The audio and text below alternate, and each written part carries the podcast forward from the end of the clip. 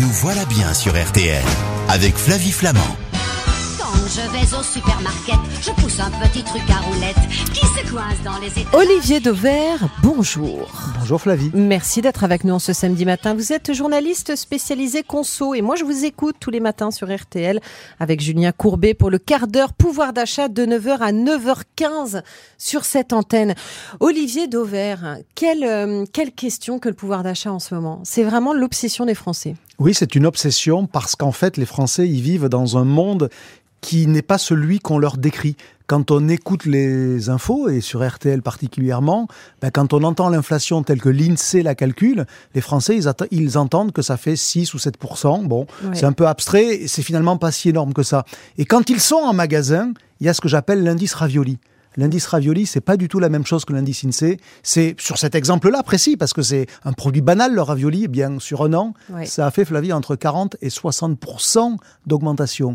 Et vous voyez, il y a ces deux mondes-là. Il y a le monde qu'on entend et le monde dans lequel on vit. Et voilà pourquoi le pouvoir d'achat devient un sujet, parce que les Français sur le terrain ont probablement le sentiment que pas grand monde ne comprend ce qui leur arrive, parce que d'un côté, il y a ce qu'on va appeler, c'est le sociologue Jean Viard qui dit ça, Oui. la France des centimes, C'est vrai. et puis les autres. Ben, ceux qui vivent dans la France des centimes, ils subissent l'indice ravioli.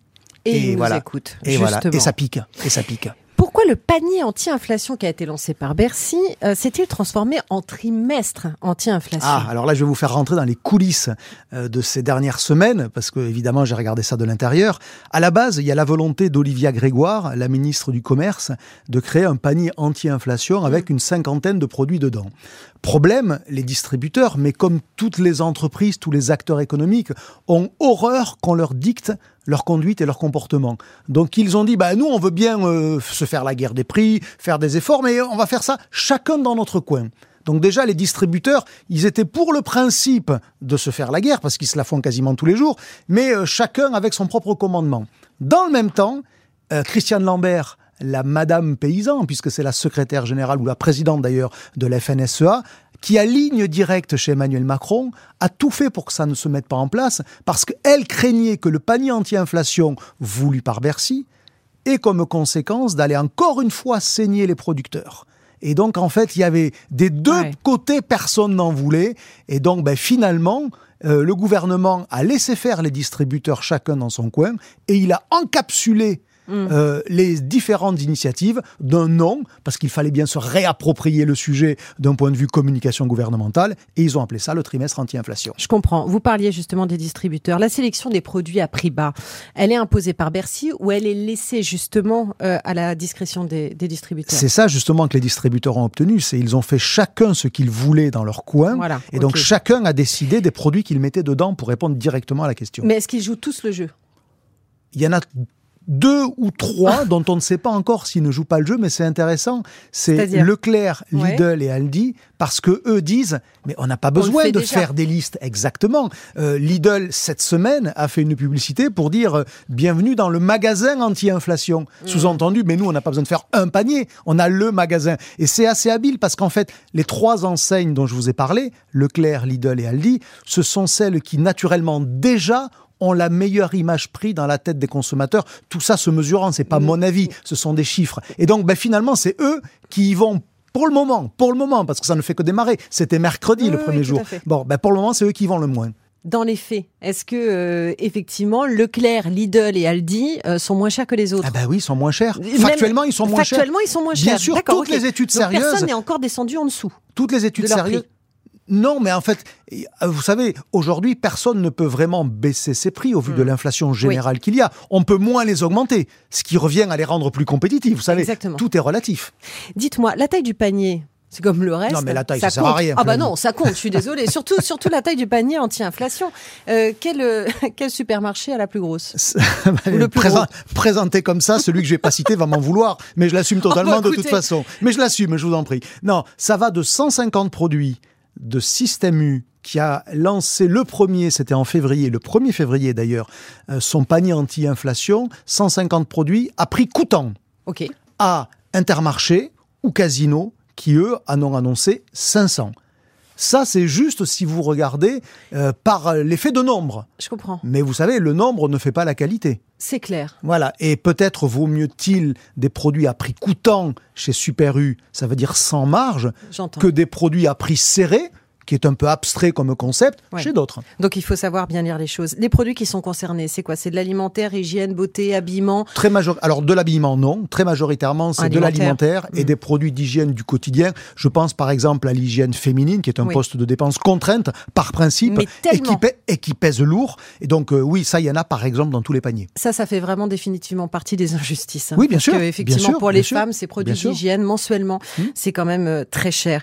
Les produits de marque distributeurs, euh, j'imagine qu'on les retrouve dans le panier. Très euh, majoritairement. Mais voilà. Pourquoi? Parce que ce sont des produits sur lesquels les distributeurs ont la main pour Mm. pratiquer la marge qu'ils veulent, puisque ce sont leurs produits, et pour éventuellement faire baisser le prix s'ils le souhaitent. Oui. Donc euh, ce sont très majoritairement des produits de marque de distributeurs et aussi des premiers prix.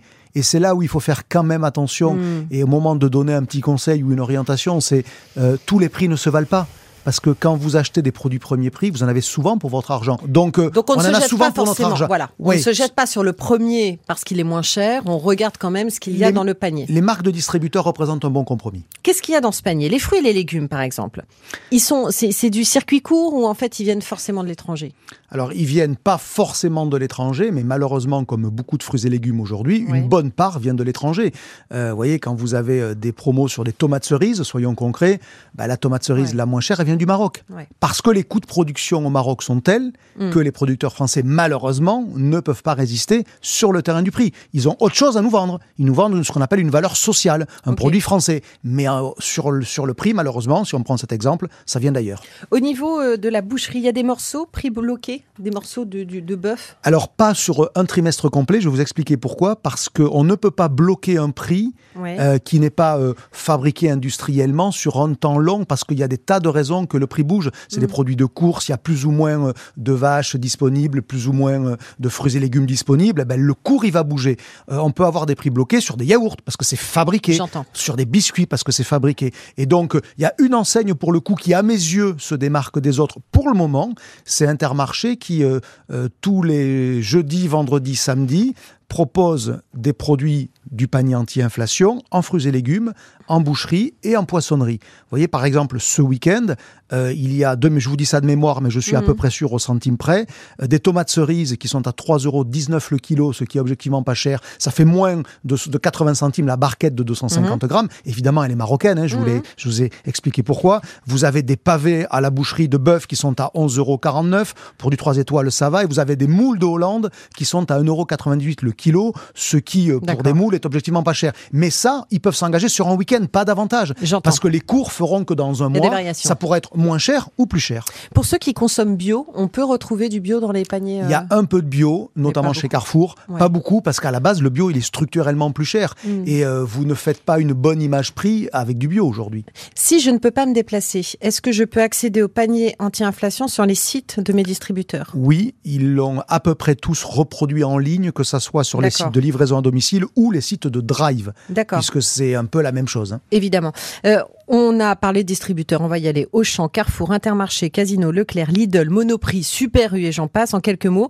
Euh, Qu'est-ce qui est mis en place dans ces enseignes? Des listes de produits, je vous l'ai dit, à part euh, Lidl, Leclerc et Aldi, qui ont fait des listes ou des demi-listes, mais sans les appeler clairement trimestre anti-inflation, panier anti-inflation. Les autres, c'est des listes et des listes et des listes, jusqu'à 500 produits, encore une fois, chez Casino ou chez Intermarché, euh, 300 chez Carrefour. D'accord. Euh, voilà, donc ils, ils ont mis en place des listes tout simplement.